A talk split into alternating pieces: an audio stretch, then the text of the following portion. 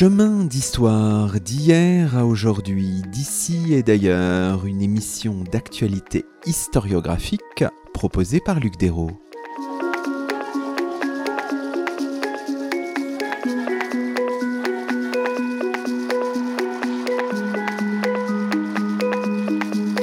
Bonjour à toutes et à tous, c'est le 112e numéro de nos chemins d'histoire, le 31e de la troisième saison, et nous avons le plaisir d'accueillir à notre micro Adrien Collet. Bonjour à vous.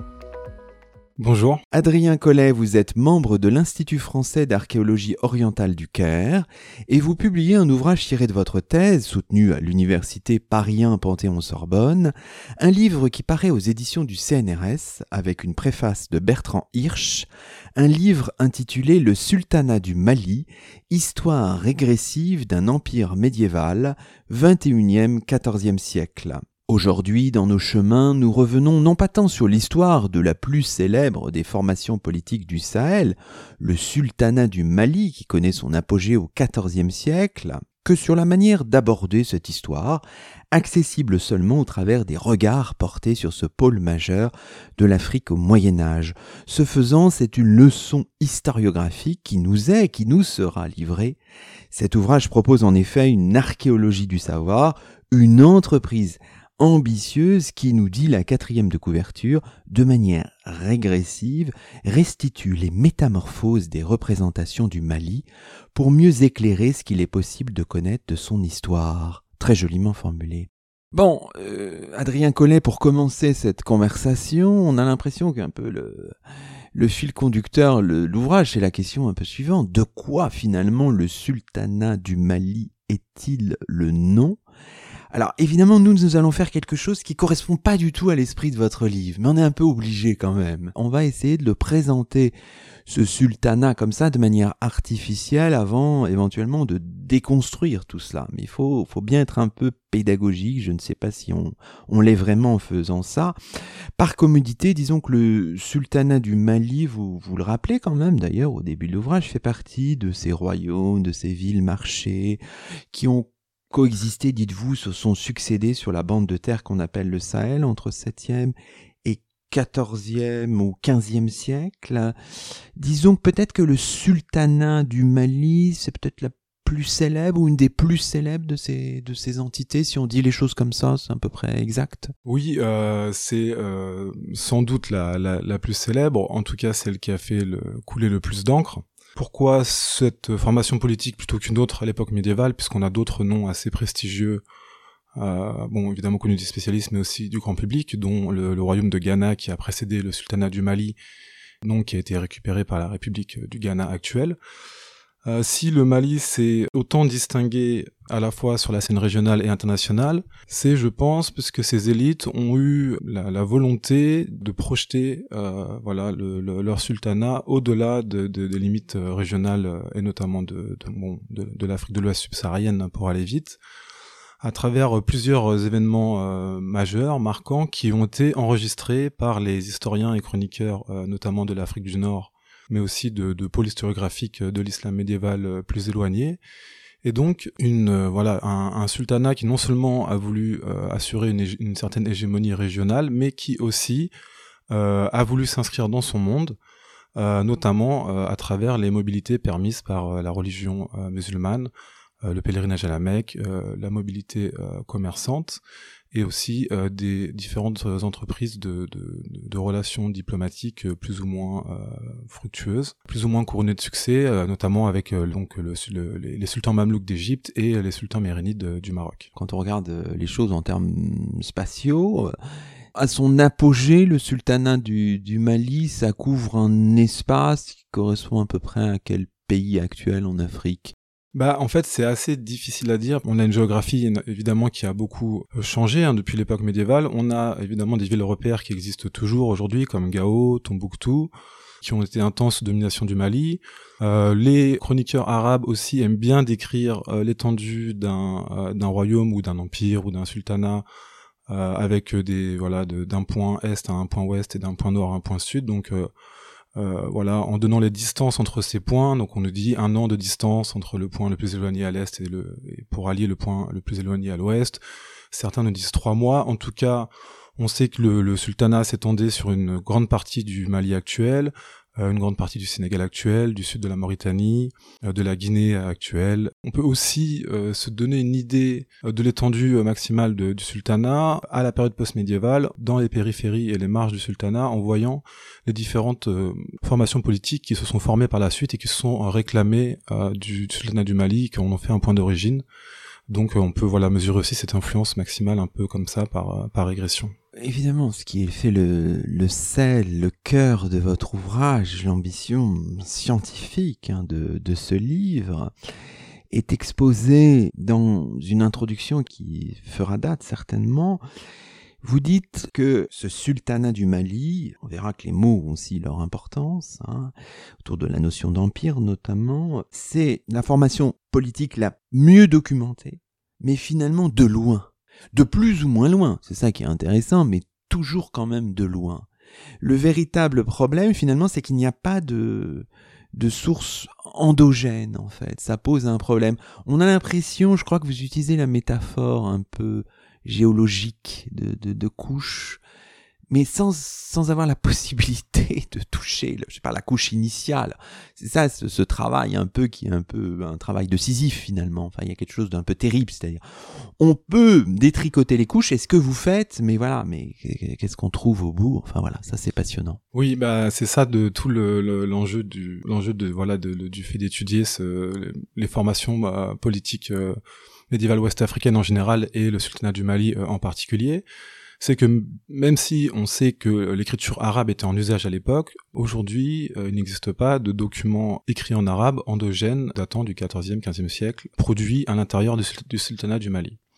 Cela veut dire que pour trouver des textes euh, se rapportant euh, au sultanat du Mali et nous donnant des informations sur ce qu'il se passait au sud du Sahara à l'époque, il faut aller chercher euh, dans les centres historiographiques de l'islam médiéval, donc principalement le Caire, Fès au Maroc et d'autres endroits d'Afrique du Nord principalement. Et puis, quand enfin émerge une culture lettrée, donc les, fameux manuscrits arabes, d'abord à Tombouctou, puis ensuite dans beaucoup de, de pôles ouest-africains, euh, c'est au XVIIe siècle, euh, voilà, avec euh, un apogée de la production scripturaire manuscrite en Afrique de l'Ouest au XIXe siècle. Et donc là, on a des, chroniques, des, tentatives de, de, de reconstruire l'histoire du passé ouest-africain au-delà du XVIIe siècle. Mais là, cette fois, on a toujours une grande distance, puisque même si on est sur place, on est à peu près trois siècles plus tard. Donc on est obligé de travailler avec des sources qui sont soit contemporaines du sultanat du Mali mais euh, éloignées de plusieurs milliers de kilomètres, soit qui sont sur place en Afrique de l'Ouest mais éloignées du sultanat d'au moins trois siècles. Toutes ces sources, tous ces discours sur l'histoire du Mali, contemporains ou postérieurs, vous les rassemblez et vous en faites l'histoire, etc., vous les détricotez. Quoi de commun, et vous le dites d'ailleurs, entre un historien du 21e ou du 20e siècle et puis un voyageur de la fin de l'époque médiévale. Néanmoins, vous tenez votre ligne, Adrien Collet, vous êtes convaincu que ce rassemblement que vous avez fait est pertinent et peut être détricoté avec le même euh, élan en quelque sorte. Oui, mais moi, ce, enfin, moi, ce qui m'intéressait, c'est de justement de, en choisissant cette approche euh, régressive, en partant du 21e siècle pour arriver au 14e siècle et donc à l'époque où le le sultanat était à son apogée, c'était de justement de montrer euh, à quel point euh, l'écriture de l'histoire est, euh, est conditionnée par par de nombreux facteurs, des contextes politiques, sociaux, historiques, intellectuels extrêmement différents, et évidemment, l'écriture de l'histoire du, Mali médiéval qui s'écrit du 19e siècle au 21e siècle, elle a comme euh, arrière-plan, elle peut s'appuyer sur les manuscrits arabo-est-africains et les sources euh, médiévales euh, du 14e et 15e siècle. Mais ensuite, si on remonte le temps et qu'on étudie l'écriture de l'histoire du Mali médiéval en Afrique de l'Ouest du 17e au 19e siècle, cette fois, ces historiens-là peuvent s'appuyer en partie sur les sources du 14e et 15e siècle et aussi sur les récits oraux qui circulaient à leur époque sur le sultanat du Mali. Là, déjà, on voit que c'est une histoire euh, complètement différente qui est écrite. Et ensuite, évidemment, quand on s'intéresse euh, aux manuscrits arabes euh, du 14e, 15e siècle, là encore, c'est une histoire complètement différente qui est écrite. Et évidemment, les historiens contemporains du 19e siècle au 21e siècle n'ont pas forcément pris en compte euh, les logiques narratives de ces histoires et ont parfois simplement pioché dans les textes des données qu'ils ont considérées comme des données brutes, factuelles, assez neutres, comme des récits non construits qui reflétaient fidèlement les réalités du passé et ont parfois construit leurs récits à partir de ces données-là sans euh, rendre à ces auteurs-là toute leur euh, toute l'épaisseur intellectuelle qui, qui s'était exprimée euh, dans leur dans leur récit. Tous ces textes, vous les avez rassemblés, mais est-ce que vous aviez une limite il y, a, des discours sur cette histoire, contemporain ou postérieur, mais on l'arrête tout ce, corpus. Est-ce que vous aviez voilà une méthodologie pour le, le borner en quelque sorte? Bah, ce corpus en fait il est euh, c'est un peu lui-même qui nous impose ses limites puisqu'on évolue dans un, paysage documentaire extrêmement lacunaire, fragmenté.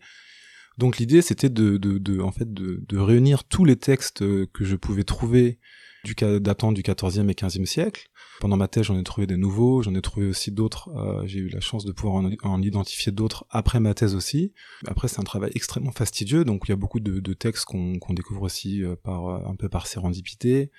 Et puis, même chose pour les manuscrits arabo-ouest-africains du, datant du XVIIe au XIXe siècle. Je me suis d'abord concentré sur les œuvres historiques. Donc, euh, on va dire l'historiographie euh, islamique propose euh, un genre, plusieurs genres historiques, c'est assez varié. Donc, ça va des chroniques, on a des dictionnaires biographiques de grands savants. Voilà, on a des parfois aussi des, biographies de, grands personnages, etc. Et donc l'idée c'était de, de, passer au crible un peu toutes les œuvres historiques connues qui ont été produites en Afrique de l'Ouest, soit euh, éditées, voire traduites euh, depuis longtemps, pour certaines encore euh, inédites sous forme de manuscrits. Et évidemment c'est un travail qui continue de, de s'enrichir sans cesse, donc le, le j'ai arrêté entre guillemets ma recherche quand j'ai euh, jugé que j'avais assez de assez de textes pour pouvoir travailler et déjà donner euh, esquisser euh, voilà des, premières tendances et donner une, voilà, une première image d'ensemble et c'est évidemment un travail qui demandera à être affiné en, fonction des découvertes documentaires. Tous les textes sur le sultanat du Mali, des textes aussi d'historiens du XXe siècle, du début du XXIe siècle, par définition vous intéresse. C'est ça, oui, bien sûr. Donc c'est un peu, voilà, c'est presque vertigineux. Alors, alors, après, plus on se, on se rapproche de notre, euh, de notre, euh, de notre temps, de notre présent, et plus, euh, plus on a une explosion des, des, des, savoirs produits, et en plus maintenant avec la, voilà, le, la plateforme des savoirs qui est Internet, là, on a vraiment n'importe qui qui peut s'emparer de cet objet historique et produire de la connaissance. Donc là, évidemment, j'ai euh, lu beaucoup de choses euh, et j'ai essayé de, de, de, dégager des grandes tendances un peu sur les, orientations que prennent cette histoire entre des nouvelles légendes dorées, des, des contre-légendes et euh, voilà des, des, récits aussi contradictoires qui peuvent s'élaborer à partir d'un même objet, comme Mansa Moussa, par exemple, le sultan du Mali le plus célèbre. Et donc là, c'est vrai qu'on a des, on a des, on, là, on, se rend compte qu'il y a des choses très intéressantes, des dynamiques euh, très intéressantes qui ont lieu et qui maintenant ont euh, une place au moins aussi visible que, euh, on va dire, celle que l'histoire produite par le, les historiens du monde académique. donc avec lesquels il faut il faut compter et auxquels il faut parfois aussi répondre. Vous indiquez votre cheminement aussi dès le titre ou plutôt le sous-titre histoire régressive d'un empire médiéval, cette démarche, ce cheminement régressif euh, n'est pas totalement neuf. D'autres, notamment dans les champs qui vous intéressent, euh, ont utilisé cheminement et vous en inspirez, vous, vous le dites euh, d'emblée, Adrien Collet. Ouais, bien sûr. Non, c'est, c'est, moi, c'est une, une, démarche que je trouvais assez pertinente pour mon objet d'étude, puisque l'idée, c'était donc de partir de, euh, de l'Empire, qui est un peu l'objet construit, et évidemment qui a été construit euh, dès la fin du 19e siècle sur l'image des, des, grands empires qui constituaient un peu les références pour les, pour les historiens européens, donc évidemment euh, Rome euh, au premier chef. Et donc évidemment la construction d'un empire qui ne pouvait pas être l'égal des grands empires euh, de, auxquels on va dire les, grands romans nationaux européens se, rattachaient. Et donc pour suivre ce cheminement, pour aller vers le sultanat, qui était le nom que les élites arabisantes du Mali donnaient à leur à leur formation politique, évidemment dans le cadre d'un contexte particulier qui était celui euh, au cours duquel il s'adressait à d'autres interlocuteurs arabisants, notamment les soit les grands sultans de, l'Afrique du Nord, du Maroc ou, du,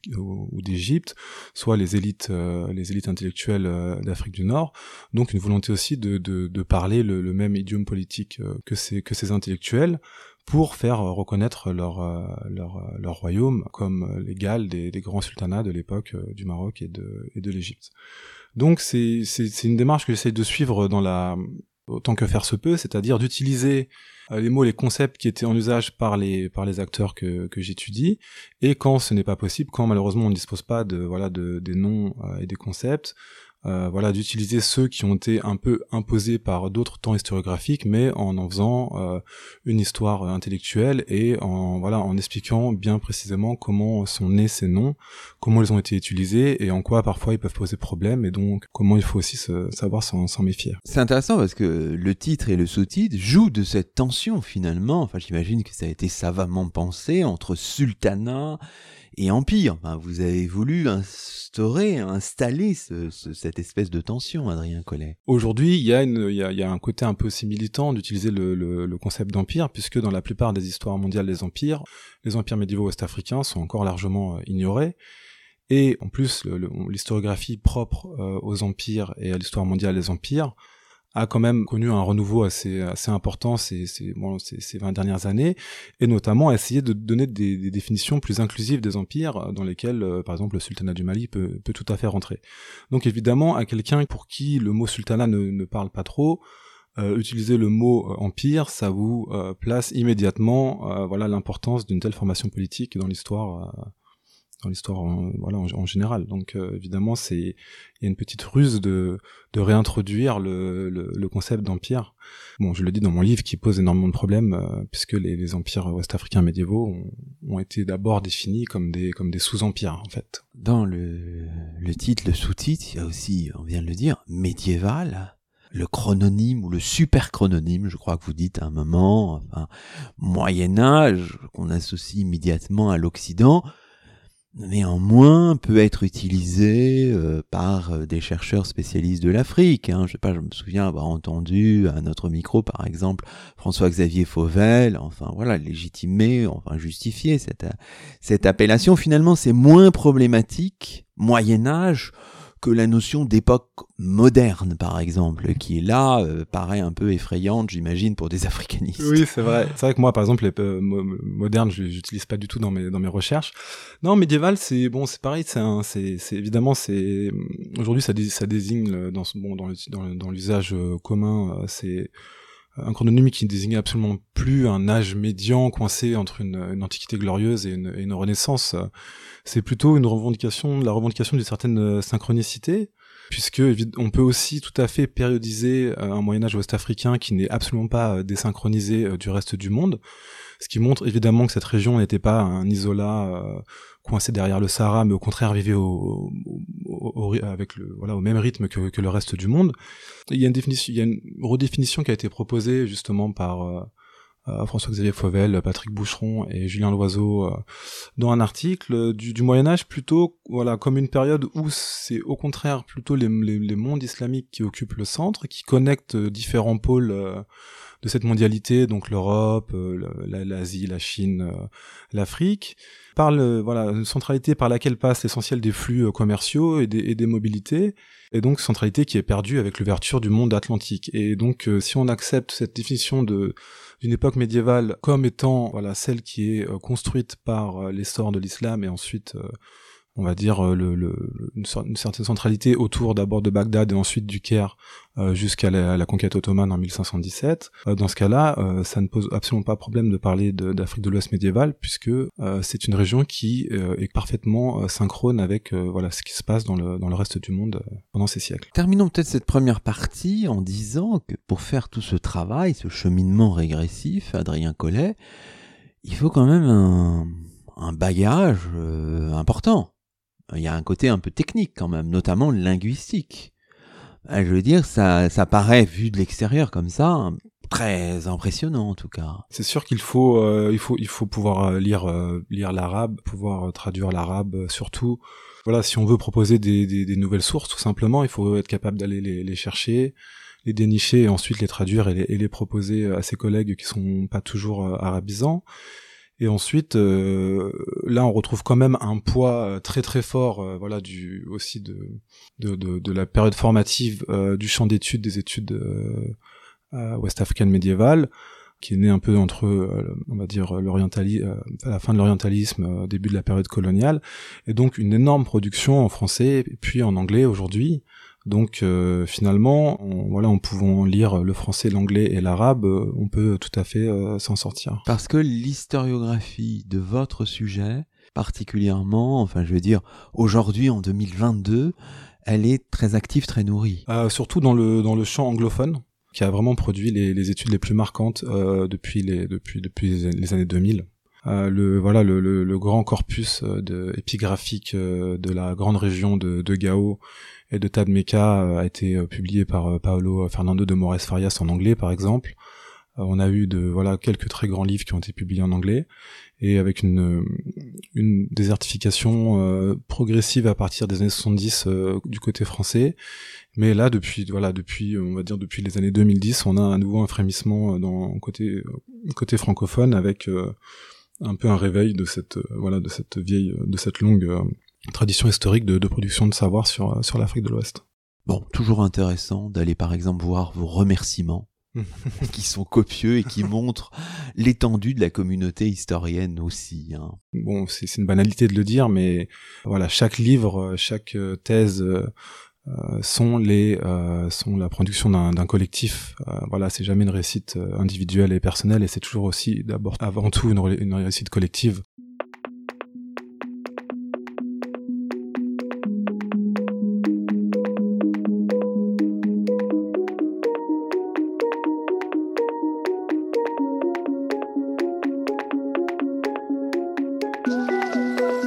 Vous écoutez Chemin d'Histoire, une émission d'actualité historiographique. Aujourd'hui, Luc Dérault s'entretient avec Adrien Collet, membre de l'Institut français d'archéologie orientale du Caire, auteur aux éditions du CNRS d'un livre intitulé Le Sultanat du Mali, histoire régressive d'un empire médiéval, 21e-14e siècle.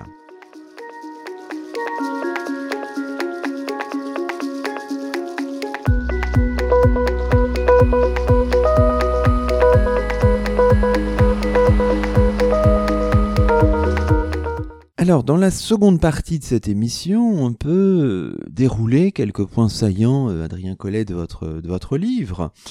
Donc en commençant par euh, le feu de l'actualité ou la période dite euh, contemporaine, le premier pôle de production d'un discours historique sur le Mali médiéval que vous étudiez, c'est le pôle euh, contemporain. Passez au crible, dites-vous, la manière dont l'histoire du sultanat du Mali a été écrite du XIXe siècle à nos jours, principalement en Europe et en Afrique. Alors évidemment, à l'intérieur de votre partie, vous reprenez le fil chronologique, bien sûr. Hein. Une histoire qui fut d'abord, dites-vous, un, monopole des géographes, des orientalistes occidentaux euh, du 19e siècle, puis de la science coloniale. Le rôle des géographes, vous donnez quelques exemples dans, votre, dans vos premiers chapitres, est vraiment important aussi. Hein. Oui, bah c'est surtout aussi celui des, explorateurs, qui sont les, du côté européen les, premiers à se rendre euh, sur le terrain, et donc qui sont aussi les premiers à signaler euh, certains manuscrits qui vont devenir ensuite euh, extrêmement célèbres et euh, donc à se rendre compte qu'il y a eu sur place aussi des, historiens qui sont pas forcément d'ailleurs appelés historiens à ce moment-là, souvent chroniqueurs, et qui ont produit voilà un devisement du passé de la région similaire à celui qu'on peut faire en Europe. Donc euh, c'est aussi la découverte en même temps du passé euh, ouest africain, à une époque où quand même au 19e siècle, quand les, les premiers savants européens commencent à s'intéresser à l'Afrique, eux, ils ont plutôt l'impression que le présent qu'ils découvrent est un présent médiéval, et c'est-à-dire que, en gros, ces sociétés sont évidemment restées bloquées au seuil de l'histoire, dans un passé qui ne passe pas. Et donc là, voilà, ils découvrent une profondeur euh, chronologique, historique plus importante, enfin, qu'ils ignoraient complètement, qu'ils n'avaient même pas euh, forcément considéré. Et en plus, ils se rendent compte que euh, y a eu des intellectuels, non seulement qui, connaissaient le, concept d'histoire, la pratique de l'histoire, mais qui ont laissé des écrits sur le passé de la région. Donc à partir de là, euh, ces données vont pouvoir être croisées avec les données euh, des sources arabes médiévales qui avaient été commencées à être éditées et traduites dès le début du 19e siècle par les orientalistes. Et donc là, on a les premières tentatives de euh, géographie historique pour essayer un peu de reconstruire ce passé médiéval de l'Afrique de l'Ouest, avec au début, euh, bon, euh, voilà, on, met un peu les, villes qui ont disparu un peu au hasard sur les cartes, et puis, et puis en affinant la connaissance, on est capable plus ou moins de, de, de les mettre au bon endroit. Voilà, un savoir qui évolue extrêmement vite, qui est fait à partir de principalement d'hypothèses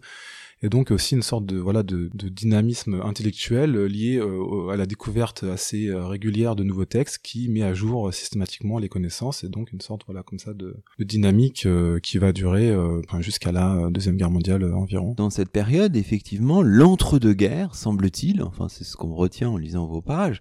est un moment assez fructueux en termes de production. Et vous signalez le livre de Charles Monteil qui s'appelle Les Empires du Mali, euh, qui paraît en 1929 dans une revue d'abord, puis sous forme monographique en,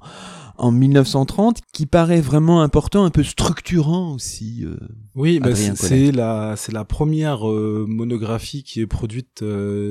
spécifiquement sur ce que Monteil appelle à l'époque les empires du Mali puisque euh, pour lui, euh, en fait, il agrège euh, différentes formations politiques qui sont recoupées, sous, enfin regroupées sous le sous le sous la même appellation de Mali. Donc en, établissant une continuité du, du 11e au 17e siècle, donc avec une voilà une sorte de, de de formation politique Mali qui aurait eu trois vies, d'abord un petit royaume, ensuite un sultanat hégémonique avant de retourner à l'état d'un petit royaume plus modeste mais toujours assez puissant sur la scène régionale. Et ce qui est vraiment intéressant, c'est que Charles Monteil, c'est cette monographie, Les Empires du Mali, incarne un peu tous les paradoxes de l'historiographie coloniale et toutes les contradictions, puisque c'est une monographie qui est très ancrée donc euh, dans, le, dans la mission civilisatrice que, que s'était donnée la France à l'époque. Hein, l'introduction est absolument emblématique de cela, qui en même temps accorde une euh, historicité relative aux traditions orales euh, à une époque où globalement elle est plutôt vue comme quelque chose de, plutôt relevant plutôt du conte euh, et des légendes qui euh, met à jour et euh, contredit certaines hypothèses des voilà des, des, grands spécialistes de l'époque, notamment comme Maurice Delafosse, et qui aussi qui est consciente des limites du travail proposé en précisant bien que beaucoup de choses ne sont que de simples hypothèses qui devront être corrigées par la suite. Donc aussi une certaine euh, humilité au milieu, de, tout ça malgré tout que n'ont pas forcément euh, ses collègues euh, à l'époque. Plus complexe qu'il n'y paraît. Beaucoup plus complexe qu'il n'y paraît. Et mais à côté de ça avec des voilà des, des, des, des, textes arabes qui sont à peine paraphrasés, qui sont reproduits in extenso, parfois sur plusieurs sur plusieurs dizaines de pages, etc. Donc voilà un objet un peu curieux, euh, voilà qui, mais qui qui demeure quand même une porte d'entrée importante pour comprendre euh, comment comment on écrivait l'histoire du, du passé médiéval à cette époque-là. Dans un de vos autres chapitres, vous revenez aussi sur euh, l'importance aussi de la prise de parole euh, des intellectuels, des historiens ouest-africains à partir des années 1950 euh, et puis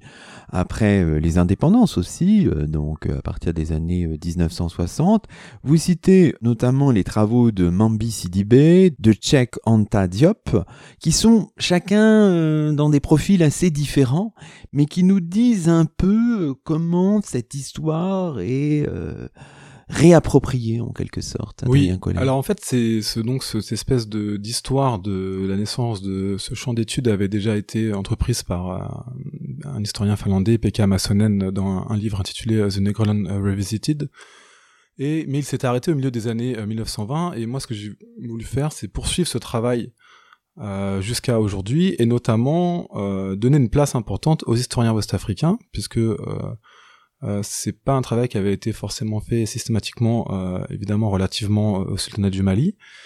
Et notamment, euh, donc ce qui m'a intéressé, c'est d'abord de, de, regarder comment la République du Mali, qui naît donc en 1960, avait récupéré ce nom du Mali médiéval et comment s'était construit le roman national à cette époque-là. Donc c'est pour ça que j'ai voulu faire un travail d'archives que j'ai fait au mois d'août 2014 à Bamako. Et donc, vous voulez voir comment était mobilisée le, voilà, cette histoire du Mali médiéval dans le discours politique de l'époque. Et là, on, on, trouve énormément de choses. Et donc, dans ces espèces d'incroyable enthousiasme euh, suscité par euh, les indépendances politiques qui s'appuyaient déjà sur un, sur un frémissement intellectuel important qui produit déjà beaucoup de, beaucoup de textes importants dans les années 1950, j'ai voulu rendre aussi aux historiens ouest-africains l'importance qui avait été la leur dans cette historiographie du Mali médiéval, puisque si aujourd'hui, voilà, c'est vrai que dans les dans les études, on, on, ne cite pas forcément ces travaux-là qui sont déjà assez datés et assez marqués historiquement on n'a pas forcément euh, regardé de près et rendu hommage euh, voilà euh, à, leurs idées, à leurs travaux et surtout pris en compte à quel point leurs travaux avaient voilà avaient laissé une, empreinte durable dans la manière dont aujourd'hui on regarde l'Afrique de l'Ouest médiévale. Et c'est vrai que c'était, important de les replacer dans cette grande, dans cette grande geste intellectuelle, alors que souvent, dans l'historiographie, on va dire occidentale pour aller vite entre guillemets, euh, ils sont voilà, ils sont cités parfois un peu par voilà par convenance, mais c'est vrai qu'on met pas forcément leur, euh, leurs écrits et leurs réflexions au centre euh, des états de l'art historiographique par exemple ou voilà. Même parfois des fois on s'intéresse pas vraiment à leurs travaux. Parce que là on a l'impression qu'il y, y, a des choses paradoxales. Il y a à la fois la construction d'un roman national le Mali tout neuf, je veux dire, indépendant, a besoin de ça pour, euh, voilà, se légitimer, etc., pour asseoir des choses. Et en même temps, on imagine que toutes les voix ne sont pas à l'unisson. Hein. Dans les auteurs que, que je citais tout à l'heure, il y a, euh, enfin, c'est polyphonique, quoi, déjà. Non, bien sûr. Bah, c'est tout le, c'est tout le problème quand le, la République du Mali décide de, de, prendre le nom de Mali, alors que d'autres pays voisins auraient aussi, pu revendiquer cet héritage euh, prestigieux et glorieux du passé. Donc après, les, les, les revendications d'héritage vont se, se, se, porter sur des, sur des choses un peu plus euh, localisées dans l'espace, sur des problématiques un peu plus, euh, plus spécifiques. Mais c'est, c'est, à l'époque, c'est vraiment important pour les intellectuels et notamment les historiens euh, ouest-africains, ceux qui ont, on va dire, ceux qui ont entre 20 et 40 ans en 1960, ont soit été formés en France, soit sont très évidemment influencés par, par l'histoire telle qu'elle s'écrit en France. Et donc, ils vont revendiquer une euh, continuité euh, épistémologique. Euh, l'idée, c'est qu'il faut, faut pas compromettre les modèles académiques. L'idée, c'est qu'il faut inscrire les, les savoirs historiques produits dans ce cadre, qui est le cadre des anciens colonisateurs, pour voilà pour lui donner une certaine légitimité et aussi une certaine voilà exposition éditoriale etc voilà mais d'un autre côté il y a une volonté de, de, de la volonté d'une rupture idéologique très forte et de, de voilà de, de, faire presque une contre-histoire euh, à cette époque du point de vue de l'idéologie, alors que euh, épistémologiquement on utilise la même thématisation, les mêmes outils, euh, la même périodisation, etc., etc. Donc c'est vraiment sur le, le, sur l'idéologie que se porte l'essentiel des efforts. Si on fait des, des bons en quelque sorte dans les décennies, hein, cette fin du XXe siècle, ce début du XXIe siècle on a l'impression que c'est une histoire qui sort un peu, vous le dites d'ailleurs un peu comme ça, de la confidentialité, avec des figures notamment, parce qu'on aime bien incarner les choses, hein. l'histoire par les acteurs est très importante, euh, des figures désormais patrimonialisées même mondialisées, enfin. Euh, par exemple, Mansa Moussa, hein, Keita, un peu plus ancien, présenté comme le fondateur, vous me direz si, si les mots sont justes, de l'empire du, du, Mali. Voilà, on a l'impression que ça s'incarne dans des figures et que c'est une histoire plus... Euh, plus connectée en quelque sorte. Il y a la, voilà, là, on va dire un peu la cristallisation de, de, cette histoire pour la sortir de la confidentialité autour de, de grandes figures avec des trajectoires euh, un peu inverses et assez intéressantes, euh, notamment sur Mansa Moussa, qui a été promu notamment euh, dans les dans les cercles intellectuels afro, afrocentristes états-uniens comme l'homme le plus riche de, de, tous les temps, comme un peu aussi de la la fierté, le symbole de la fierté de, de, voilà africaine du passé, de sa puissance, de sa gloire incontestée, etc. Donc une construction qui a été très forte euh, et puissamment relayée sur Internet, alors que à partir des années 70, en Afrique de l'Ouest, euh, on a une contre-légende qui, qui, apparaît, ou au contraire Mansa Moussa apparaît comme celui qui a vendu l'or du Mali euh, aux Arabes, a entraîné la ruine du Mali, a voulu imposer un islam un peu fondamentaliste à l'époque, où l'islam était plutôt tolérant, etc. Donc une trajectoire complètement inverse de la figure de Mansa Moussa, et évidemment euh, des, des, des, des, récits qu'il faut remettre dans leur contexte et après qu'on comprend très bien. Donc ce qui est, ce qui est intéressant aussi, c'est la, la figure donc prise par Sunjata Keita, qui est le, le fondateur euh, semi-légendaire du, du sultanat du Mali ou de l'empire du Mali. Pourquoi je dis semi-légendaire? Puisqu'on sait que le personnage a existé historiquement, mais euh, le récit de sa vie nous est arrivé euh, à travers la tradition orale de façon tellement transformée qu'il est dur d'en faire un, un usage, un usage historique. Mais euh, c'est vraiment intéressant puisque dans les années 60, c'est Sunjata Keita, euh, enfin même à la fin des années 1950, c'est Sunjata Keita qui est choisi comme symbole euh, du roman national malien et aussi de la, de la contre-histoire de la part des, des historiens ouest-africains, et pas du tout Mansa Moussa. Et Mansa Moussa arrive un peu plus tard. Finalement, on va les figures de Sunjata Keita et de Mansa Moussa en Afrique de l'Ouest aujourd'hui se trouvent un peu un peu polarisées entre Sunjata Keita qui euh, voilà qui incarne un peu le, le personnage un peu un peu positif euh, le fondateur, le conquérant, celui qui a respecté un peu les coutumes, les lois euh, mandingues, etc., alors que Mansa Moussa aurait voulu imposer un ordre nouveau euh, par la force. C'est intéressant parce que historiquement, on voit que les voilà les, les, les, trajectoires peuvent complètement s'inverser. Il y a des voilà il y a des promotions, voilà des disgrâces, des retours en grâce. Voilà c'est des récits qui sont extrêmement vivants évidemment et qui sont fortement liés à des, contextes historiques déterminés. On arrive là dans notre cheminement à la fin de votre première partie. Et là, tout d'un coup, Adrien Collet surgit Gaston Bachelard. Voici l'extrait. Il suffit que nous parlions d'un objet pour nous croire objectifs. Mais par notre premier choix, l'objet nous désigne plus que nous le désignons, et ce que nous croyons nos pensées fondamentales sur le monde sont souvent des confidences sur la jeunesse de notre esprit. Parfois, nous nous émerveillons devant un objet élu. Nous accumulons les hypothèses et les rêveries. Nous formons ainsi des convictions qui ont l'apparence d'un savoir, mais la source initiale est impure. L'évidence première n'est pas une vérité fondamentale. En fait, l'objectivité scientifique n'est possible que si l'on a d'abord rompu avec l'objet immédiat, si l'on a refusé la séduction du premier choix, si l'on a arrêté et contredit les pensées qui naissent de la première observation. Toute objectivité, dûment vérifiée, dément le premier contact avec l'objet. Elle doit d'abord tout critiquer, la sensation, le sens commun, la pratique même la plus constante, l'étymologie enfin, car le verbe, qui est fait pour chanter et séduire, rencontre rarement la pensée. Bon, c'est magnifique, mais pourquoi ce choix? À ce moment-là, Adrien Collet Le message que je voulais faire passer, c'est que quand on se saisit d'un tel objet, d'un objet tel que le, le sultanat euh, du Mali, et ce serait aussi valable pour différents objets de, de, de, de l'histoire euh, précontemporaine de l'Afrique, on a d'abord euh, devant nous dans les mains de, de, colossaux héritages historiographiques qui sont extrêmement minés, qui renvoient à différents contextes historiographiques, euh, idéologiques, etc. Et donc la première attitude que l'on doit avoir euh, si l'on veut être capable de comprendre un peu ces édifices euh, intellectuels, c'est de se méfier de la moindre affirmation et de tout vérifier, de croiser euh, sans cesse les références, de croiser les sources, de croiser les connaissances, et ensuite, une fois qu'on a tout remis à plat, on peut essayer de reconstruire un récit qui peut être un peu différent. Par exemple, Heinrich Barth, euh, l'explorateur, euh, et Maurice Delafosse, euh, le grand administrateur euh, colonial français, ont été des grands inventeurs de dates qu'ils ont fait surgir dans leurs récits et qui parfois ne figurent soit pas dans le document arabe sur lequel ils sont appuyés, soit ils ont décidé d'arrondir certaines dates par rapport aux dates égériennes, les correspondances avec notre calendrier de, de, notre ère à nous.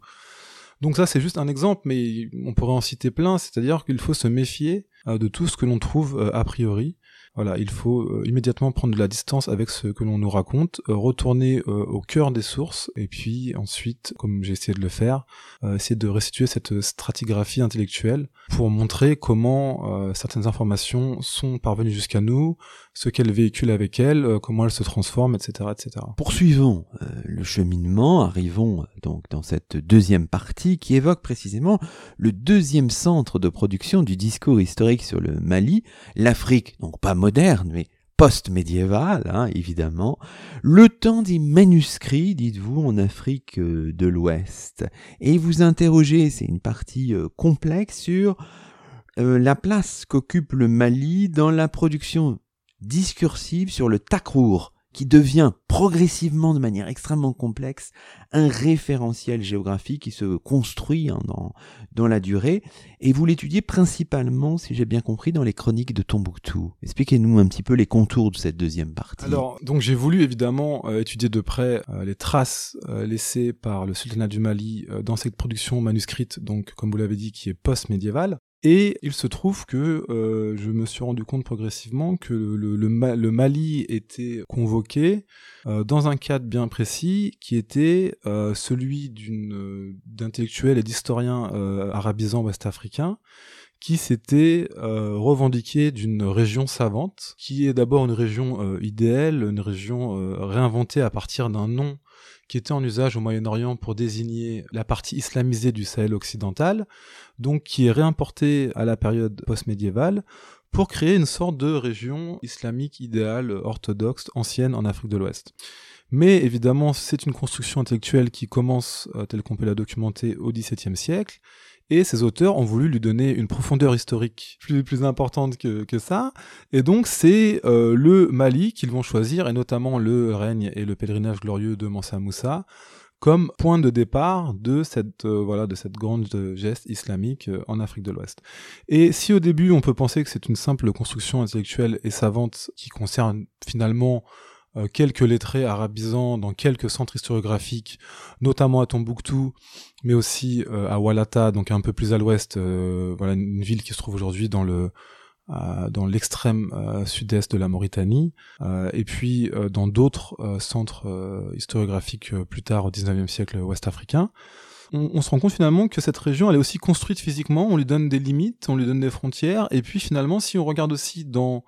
euh, d'autres centres euh, manuscrits euh, qui se trouvent à l'extérieur de cette région du Takrour, comme par exemple les oasis du Touat dans le désert algérien actuel, où on trouve une, énorme production juridique, notamment manuscrite,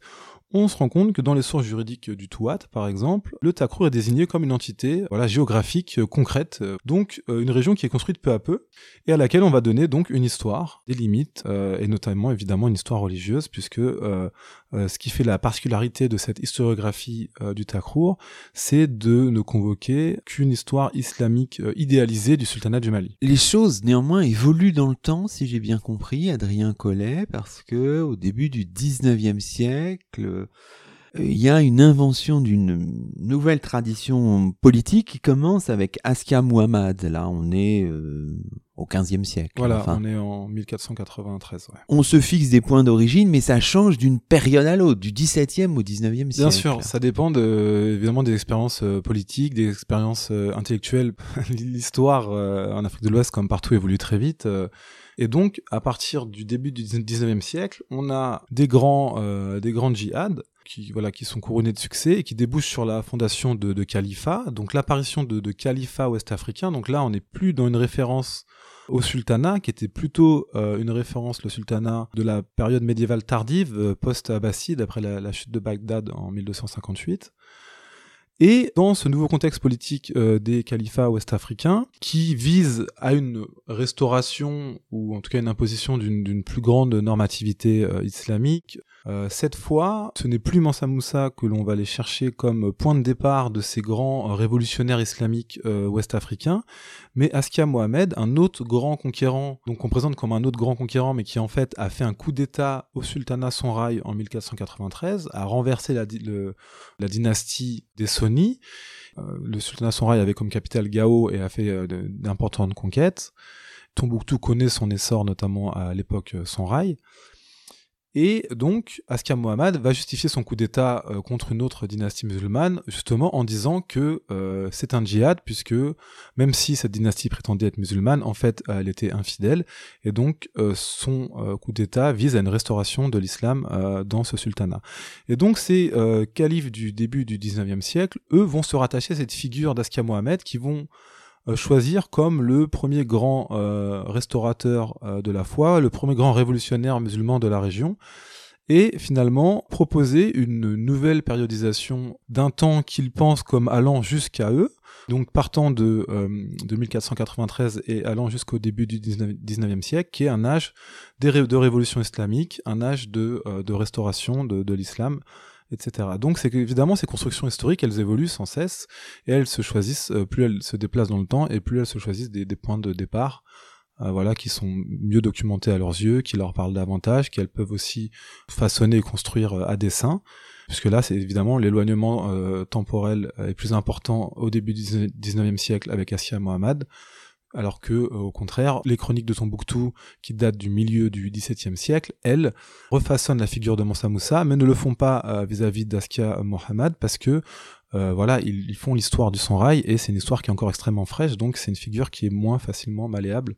puisqu'elle est encore, euh, voilà, elle est, encore, elle est beaucoup plus proche d'eux euh, à cette époque. Alors évidemment, le dernier pôle, on se rapproche, hein, évidemment, hein. c'est celui de l'islam médiéval, et tout particulièrement, ce qui vous intéresse, c'est l'historiographie mamelouk. Comment les premiers écrits sur le sultanat du Mali sont-ils constitués à l'époque où ce dernier existe encore? Le séjour égyptien de Mansa Moussa, le pèlerinage de 1324, hein, si je ne me trompe pas, vu par les sources mamelouques, vous y accordez une place très importante. En vous intéressant, alors là c'est un peu technique, successivement à l'historiographie barite et à l'historiographie circassienne. Alors pour les néophytes que nous sommes, Adrien Collet, qu'est-ce que ça veut dire? on, on divise généralement euh, l'époque mamelouk euh, euh, en Égypte en, voilà en deux en deux en deux grandes en deux grandes périodes. Donc l'époque bahrite de 1250 à 1382 euh, et l'époque circassienne de 1382 à 1517 euh, date de la chute du sultanat mamelouk euh, après sa conquête par les Ottomans et en général c'est cette référence bahrite ça se fait par rapport au fait que les mamelouks à l'époque étaient sur le Nil donc Bahr en, arabe et le fait voilà l'époque circassienne par rapport à l'origine qu'on donne aux esclaves militaires importés à cette époque-là.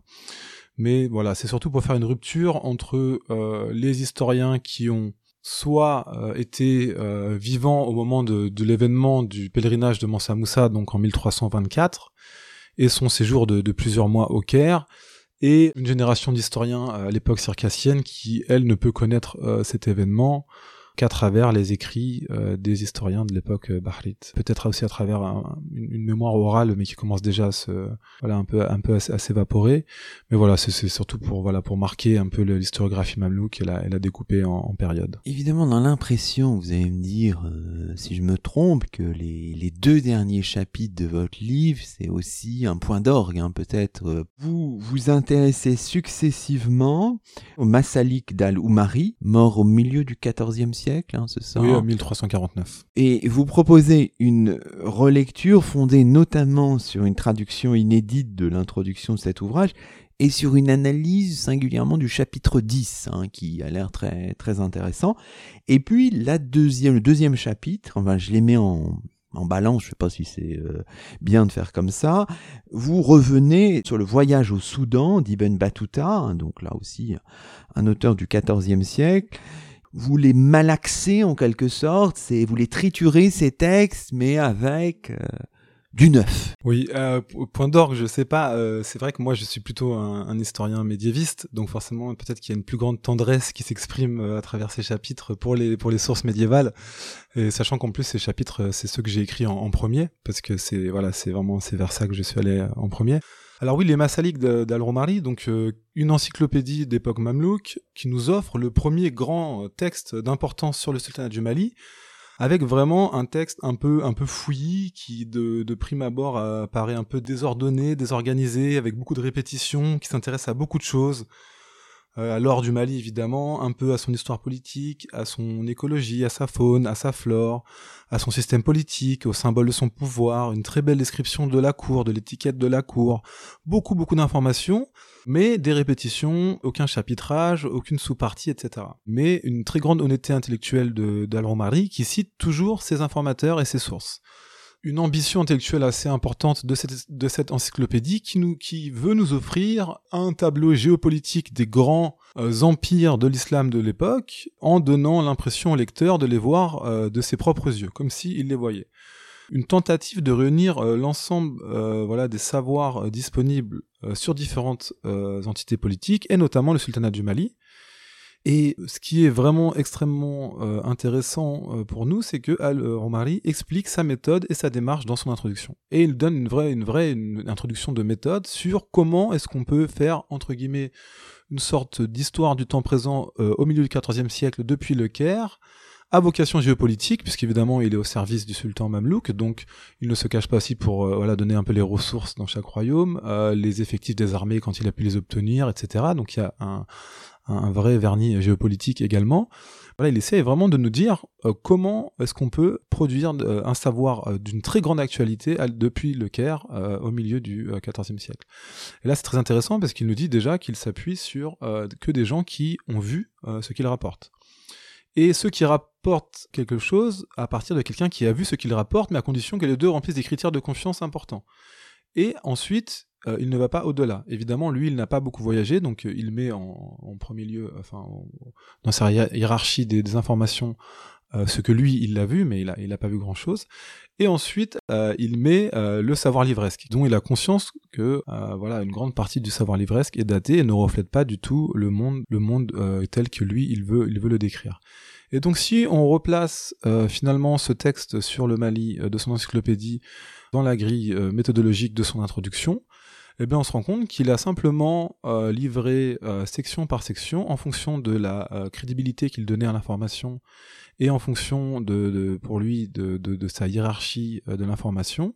il livre simplement tout ce qu'il a pu réunir sur le Mali, quitte à ce qu'il y ait des répétitions. Et donc en voyant cet ordre narratif, on comprend euh, à, quelles informations il donne crédit et quelles autres euh, doivent être prises euh, avec des pincettes. Donc il y a un vrai travail intellectuel pour un peu trier ce qui ressort d'une information fiable et ce qui ressort à la fois des légendes qui ont pu se développer sur l'Afrique de l'Ouest dans la tradition intellectuelle islamique à l'époque, mais également des légendes qui ont pu être entretenues, voire promues par les élites ouest-africaines elles-mêmes comme Mansa Moussa au Caire, hein, qui, quand euh, il se trouve euh, à la capitale euh, et à la citadelle, donc à la cour du sultan Mamelouk, lorsqu'on interroge sur le caractère organique de l'or, donc l'idée que l'or pousserait comme des plantes en Afrique de l'Ouest et donc serait sans cesse renouvelé par le cycle de la, de la nature, il répond que oui, en effet, l'or pousse comme des plantes dans ces états. évidemment, cette volonté d'entretenir certaines légendes, c'est aussi l'idée que euh, le Mali a des ressources inépuisables en or et que les, caravanes égyptiennes sont les bienvenues pour aller en Afrique de l'Ouest, pour venir euh, commercer avec le Mali, et l'idée voilà d'un filon intarissable pour stimuler les échanges économiques. Et les sources nous disent en effet qu'après la visite de Mansa Moussa au Caire, euh, les caravanes égyptiennes furent signalées en grand nombre au Mali. Donc voilà aussi une agentivité euh, des élites ouest-africaines euh, dans la coproduction de certaines légendes sur leurs États, même si certaines légendes sont parfois ridicules euh, à des fins politiques. Donc faut pas du tout penser que qu'ils ne prenaient pas part aux représentations que l'on faisait d'eux dans le reste du monde islamique. Pour le voyage au Soudan de d'Ibn Battuta, enfin quelle est la ligne un peu, quel est le fil conducteur Pour le voyage, pour le voyage d'Ibn Battuta, c'est vraiment un texte qui a été, voilà, on va dire sacralisé dans les études africaines, puisque c'est le seul voyageur s'étant rendu au sud du, Sahara et dans un, royaume ouest-africain qui nous ait laissé euh, une description de son itinéraire et de son, et de son voyage. Alors évidemment, ce texte a été euh, extrêmement sollicité pour essayer de retrouver la capitale du Mali, puisqu'il nous laisse euh, un itinéraire assez lacunaire. Donc voilà, beaucoup d'historiens ont essayé un peu de replacer euh, certaines localités aujourd'hui perdues pour essayer d'avoir un, point d'arrivée qui serait la capitale du Mali. Alors aujourd'hui, on n'a toujours pas retrouvé cette euh, capitale impériale du Mali. Et mais moi, en fait, enfin, ce qui m'intéressait, c'était de me concentrer sur ce texte en lui-même, auquel on a donné un surnom très rapidement, la Rihla, donc la relation de voyage par excellence. On en a fait la voilà l'équivalent du livre des merveilles de Marco Polo. On en a fait l'emblème de, ce genre de la, relation de voyage. Alors qu'en fait, le titre originel de l'œuvre euh, nous promet plutôt un recueil des merveilles et des curiosités du monde avec plutôt le, voyage, la relation de voyage comme un, substrat, comme un support pour pouvoir ensuite euh, faire un inventaire un peu pareil du, monde musulman à travers les grands sultans, les grands savants, les grandes mosquées, les monuments remarquables, etc mais surtout d'écrire les merveilles euh, du monde euh, du monde connu. Et donc finalement, moi ce que j'ai essayé de montrer, c'est que ça, ça, sert à rien finalement d'essayer de dire est-ce que Ibn Battuta est vraiment allé au Mali ou n'est-il pas allé au Mali, parce que je pense qu'on peut euh, défendre avec conviction les deux positions, et c'est ce que je fais de façon un peu humoristique dans le livre, pour dire qu'en fait, ça, n'a jamais été l'objet de cette œuvre de décrire fidèlement des itinéraires de voyage, et aussi fidèlement les endroits dans lesquels euh, Ibn Battuta se trouvait et les endroits qu'il euh, a visités. Et qu'au contraire, il y a la construction d'un monde euh, cohérent. Et donc c'est des choses qui avaient déjà été montrées par François-Xavier Fauvel et Bertrand Hirsch dans un article voilà sur l'étude des bouts du monde dans la relation de voyage d'Ibn Battuta. Et voilà, et moi ce que je montre euh, surtout, c'est que le récit est construit euh, selon, selon le genre littéraire des, des, merveilles. Et donc quand on reprend en fait le texte arabe, le champ sémantique des merveilles euh, est absolument partout. Et donc il y a aussi une sorte de d'organisation du monde, puisque les merveilles euh, à la fois socio-exotiques et les merveilles complètement fabuleuses et, et légendaires s'expriment avec plus de force euh, dans ces bouts du monde, et notamment euh, au Mali ou en Chine, etc. Donc l'idée c'était de euh, finalement de, montrer ce, texte pour ce qu'il est et d'inviter à mettre de côté les frustrations, c'est-à-dire de, ne, pas demander parce que parfois on demande à certains textes d'être ce qu'on aimerait qu'ils soient puisque voilà on est on, est incapable de mettre de côté notre frustration et d'accepter l'idée que euh, bah, finalement, ce n'était pas un guide pour nous emmener la capitale du Mali, mais c'était surtout un prétexte pour nous présenter la région selon un projet littéraire particulier. On arrive à la fin de cette émission, Adrien Collet, on a exposé un peu les enjeux, les grands enjeux de votre livre. Alors on se dit, mais après avoir produit cet ouvrage, bon bah ça y est, l'histoire euh, est faite là. Mais quel est votre chemin d'historien Eh bien non, puisque euh, justement j'essaye de continuer de, de, voir quels sont un peu les impensés de notre champ d'études et notamment mon projet actuel euh, en Égypte euh, où je travaille porte sur les diasporas ouest-africaines médiévales dans l'Égypte médiévale et plus généralement dans l'Orient mamelouk. On a, on a, longtemps pensé la, la, la, présence noire entre guillemets en Afrique du Nord et dans l'islam médiéval comme une présence avant tout servile lié à la déportation évidemment des esclaves qui euh, remontaient nombreux euh, à travers le, Sahara, alors que il se trouve qu'il existait de nombreuses communautés d'hommes noirs, musulmans libres, euh, dans ces grandes villes d'Afrique du Nord, notamment au Caire et en Égypte, et que cette histoire de ces diasporas ouest-africaines ont laissé des traces importantes dans l'islam médiéval, et notamment aujourd'hui toujours dans le, dans le, paysage contemporain égyptien, notamment des, de nombreux mausolées de saints ouest-africains qui sont encore dans le paysage égyptien aujourd'hui. Bon, évidemment, les, les, les, les, gens sur place ont complètement oublié l'origine ouest-africaine de ces, de ces mausolées et de ces personnages. Donc, en fait, j'essaie de faire cette histoire euh, maintenant ouest-africaine de l'Égypte médiévale euh, et de l'Orient mamelouk, et justement en montrant aussi comment cette mobilité et, sur, et surtout ces communautés qui se sont établies à, à demeure en dehors du Sahel occidental ont aussi participé, voilà, de, de, façon indirecte ou même voire parfois directe à l'histoire euh, du Sahel occidental, notamment l'histoire de son islamisation, etc., etc. Donc il y a encore beaucoup de beaucoup de choses à dire, euh, de, de choses nouvelles à dire qui n'ont qui n'étaient pas encore sur le sur le radar des questionnements. Voilà, quoi, une histoire qui reste encore à être à être écrite. Bon, l'histoire continue. voilà, Merci toujours. Adrien Collet. C'est ainsi que se termine le 112e numéro de nos chemins d'histoire, 31e de la troisième saison. Aujourd'hui, nous étions en compagnie d'Adrien Collet, membre de l'Institut français d'archéologie orientale du Caire, auteur d'un ouvrage paru aux éditions du CNRS avec une préface de Bertrand Hirsch, un livre passionnant intitulé Le Sultanat du Mali, histoire régressive d'un empire médiéval, 21e 14e siècle. Toutes nos émissions sont disponibles sur la plateforme SoundCloud et sur le site chemindhistoire.fr avec un S à chemin. À très vite pour un nouveau rendez-vous radiophonique. Que la force historienne soit avec vous.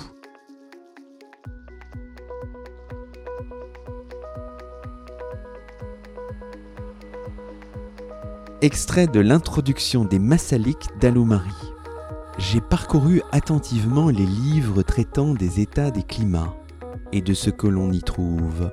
Aussi, je n'y ai pas trouvé ce qui expliquait leurs états et montrait avec intelligence leur apparence. Cela parce que la plupart de ces livres ne contient pas autre chose que les histoires anciennes, les vicissitudes des rois passés, les nations disparues et certaines coutumes qui ont été emportées par la disparition de leur peuple. Il ne demeure plus dans le simple fait de les évoquer de grande utilité ni grand intérêt. La meilleure parole, je lui donne foi. Quant aux gens, leur époque leur ressemble davantage qu'à leurs ancêtres.